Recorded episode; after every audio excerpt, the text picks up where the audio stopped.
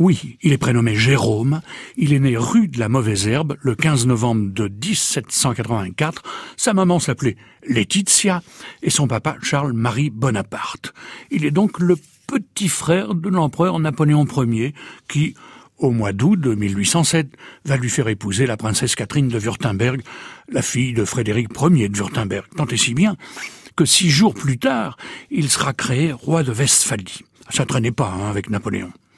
Au nombre des trois enfants qu'il fera à sa belle épouse, on comptera Napoléon Charles, qui sera surnommé Plomplon et qui mourra en 1891.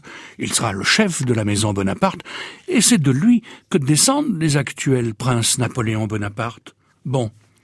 Mais notre curiosité normande, me direz-vous, eh bien, elle existe grâce à l'autre empereur, Napoléon III, neveu du premier, hein, qui, le 21 mai de 1861, a une pensée émue pour son tonton Jérôme, qui vient de mourir et, parcourant la Seine à bord du bateau L'Éclair, il demande subitement à descendre sur le territoire de Notre-Dame de Gravenchon, au lieu dit les Prairies du Ménil de descendre, oui, pour visiter les grands travaux entrepris depuis 1848 sur la Seine en vue de réduire les bancs de sable qui divaguaient et afin d'améliorer la navigation. Alors il prend sa décision.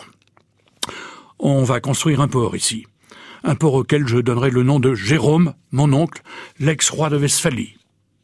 Et aujourd'hui, une borne de bronze commémore cet événement, une borne qui a été restaurée et déplacée en 2002 pour être davantage mise en valeur à l'occasion du 40e anniversaire de la création du syndicat mixte industriel de Port-Jérôme.